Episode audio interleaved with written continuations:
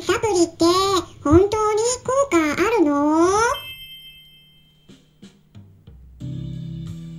こんにちは。サラホリスティックアニマルクリニックのホリスティック獣医サラです。本ラジオ番組ではペットの一般的な健康に関するお話だけでなくホリスティックケアや地球環境そして私が日頃感じていることや気づきなども含めて様々な内容でイギリスからお届けしております。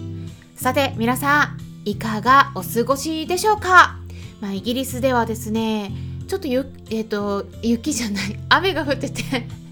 昨日はね少し電波が悪かったんですよね。雨が降ると電波悪くなりますよね。でねただね完全に使えなくなることってあんまりなかったんですけど昨日は珍しく少しネットが使えない時間がありました。クラブハウスでねちょうどモデレーターとしてお話ししてた最中だったんですけど途中で突然落ちてしまったんですよね。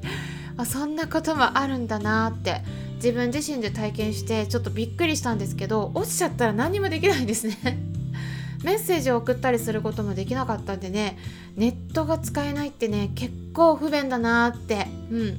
日頃使えてるものが使えない状態になるってねあこんな風になるんだってねちょっと改めて実感したんですよね。Google 検索とかで調べ物もできなかったしメッセージのお返事とかメールとかねもうほんとすぐに送ることもできなくなったし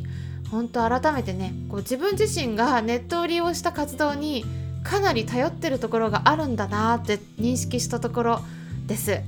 でこれは私だけではなくて結構多くの方も同じような感じだとは思うんですけどね、まあ、やっぱり何かしら問題が起きた時のバックアップはね考えておかないとならないなって感じました、まあ、日本は特にね災害の多い国になりますから、まあ、対策しておくといいかもしれないですよね。そしてね本日本日の話になりますけれども再びインスタライブを開催します。アニマルコミュニケーターのまゆみさんとのコラボになります。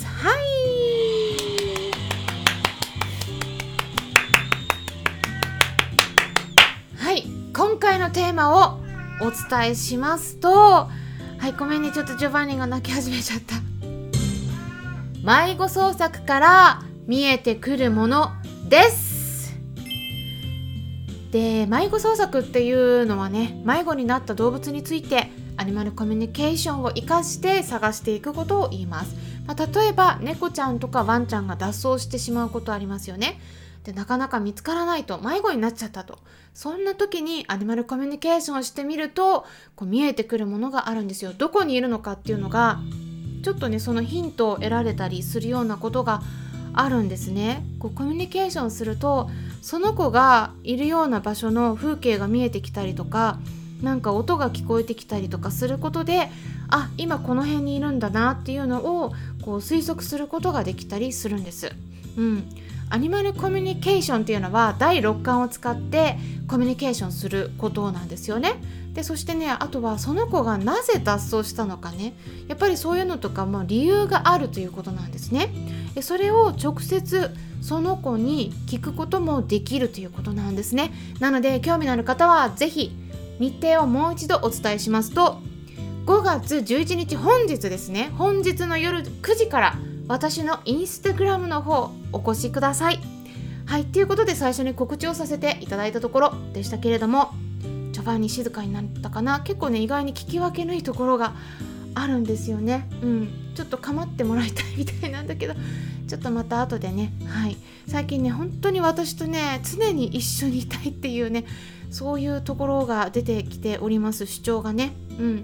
でも多分ね我慢できるかなと思います。このちょっとの間ね。はい。で今回は乳酸菌サプリに関するご質問にお答えしていきたいと思います。でこちらに関してはですね少しだけ先日5月6日に開催した YouTube ライブでも触れたテーマになるんですけれども乳酸菌サプリってね本当にたくさん種類がありますよね。でどれがいいのかわからないとかいう方もいらっしゃいますから是非ねすでに乳酸菌サプリをペットの動物に与えている方にとってもちょっと改めて見直してみるきっかけになれば嬉しいです。質問はこんな文章でした。いただいた文章をそのまま読み上げていきますね。こんにちは。サラ先生の YouTube やスタンド FM で勉強しています。いつもわかりやすい説明でとても勉強になっています。ありがとうございます。お悩み相談会のお知らせがありましたのでお願いしたいです。我が家では犬と猫を飼っています。先日犬が下痢になった時に抗生剤を処方されその時から乳酸菌を与えるようにしました。その後抗生剤は処分分を処方分を飲み切り下痢は収まりましたが乳酸菌の摂取は続けています。乳酸菌を買うようになり乳酸菌のサプリにはいろいろなものがあることを初めて知りました。植物性や動物性の乳酸菌でんぷんやコーンスターチ含有量の多そうなものを見つけました。おやつ感覚で与えられるようなものもありました。そこで質問させてください。乳酸菌サプリの原材料や成分の見方と選び方効率の良い与え方乳酸菌を与える頻度また犬猫同じ乳酸菌サプリを与えても問題ないかが知りたいです。どうぞよろしくお願いします。マーブルの飼い主ということだったんですけれども。はい。すいませんね。ちょっとジョバンニがお遊びタイムのモードに入って爪研ぎしてましたけれども大丈夫かな。はい。これが終わったらね遊んであげるのでね。はい。でこれに近いご質問ね結構ねたくさんお伺いしてます。でそれでね今回ね一つポイントを皆さんにお伝えしたいと思うんですがズバリまず言います。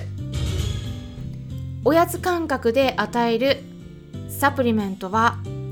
おすすめしていません。なぜか言いますと例えばですねよくおやつ系のサプリで多いのが乳酸菌サプリねありますけどなぜ乳酸菌が体にいいと言われているんでしょうか？まず乳酸菌って菌だからもともと生きているんですよね。それで乳酸菌は善玉菌の一種で生きている乳酸菌がお腹の中に入った時に乳酸っていうの物質を作り出して体の外から入ってきた悪玉菌とかその病気のもとになるような菌とかが住みにくいような環境を作っていくんですね。だけどその役割を果たすためには乳酸菌が生きた状態で腸の中に届かないといけないんです。なのでおやつ状態にしてしまったらですね他の成分と混ざってしまいますよね。おやつがクッキーとかだったらそのクッキーを作るための小麦粉とか米粉とか卵とかそういったものが入ってるわけです。でそういった成分と混ざって保存のために長期間放置させた場合に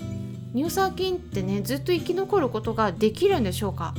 そこがね私としてはね疑問があります。うん、でどんなにいい乳酸菌がそこに入ってたとしてもね死んでたらですねやっぱり役割としてはきちんと果たせないと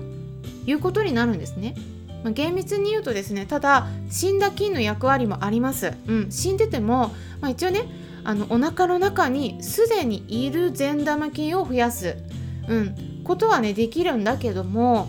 ただ死んでる場合はですねその善玉菌が生きてたら行える役割はできないんですね、うん、だから不完全なものになるんですよ。だからおやつ系のサプリメントってね私からすると本物じゃなくてねお遊び感覚のものなんですね。でこれで予防できたらまあいいよねみたいな。っていう軽い気持ちで与えるのであればまあいいかもしれないんですけど本格的な効果を出したいという場合にはやっぱりですねおすすめする対象にはならないです。狙った効果をきちんと出そうと思うならおやつではなくてサプリメントとして販売されているものをおすすめします。あとですね乳酸菌系のサプリメントたくさん出回ってますが選び方としてはですね成分として一番最初のところに乳酸菌の名前が記載されていること。これが重要ですね。乳酸菌が主成分になっているものを選んだ方がいいです。あとはですね乳酸菌の名前がきちんと記載されているかどうか。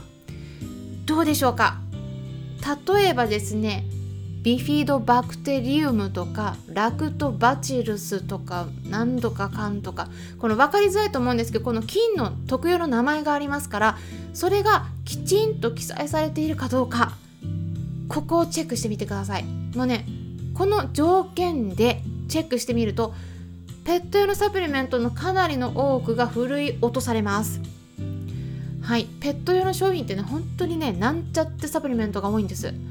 乳酸菌サプリメントって書かれてるのに主成分が乳酸菌じゃなくてもう他の成分の方が圧倒的に多くてね。本当にちょこっとしか乳酸菌が入ってないみたいなそういうものが多いので原材料は絶対絶対チェックした方がいいです。もう人用のサプリメントって全然違うんですね。うん。それからですね効率のいい与え方ですけれどもこれは1日1回とかではなくできるだけ食事のたびに毎回与えた方がいいです。ゼンタム菌はですねお腹の中に入れてもなかなか腸の中にとどまらないと言われています。結局ですね便と一緒に出てしまうことが多いんですね。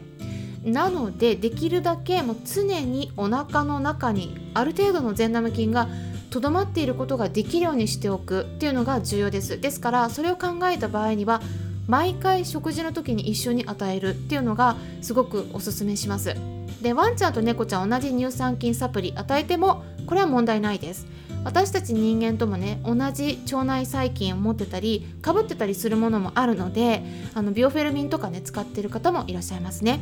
ということで今回は乳酸菌サプリに関するご質問にお答えしていきました、えー、ぜ参考にしていただけたら嬉しいです。ホリスティック獣医サラでした。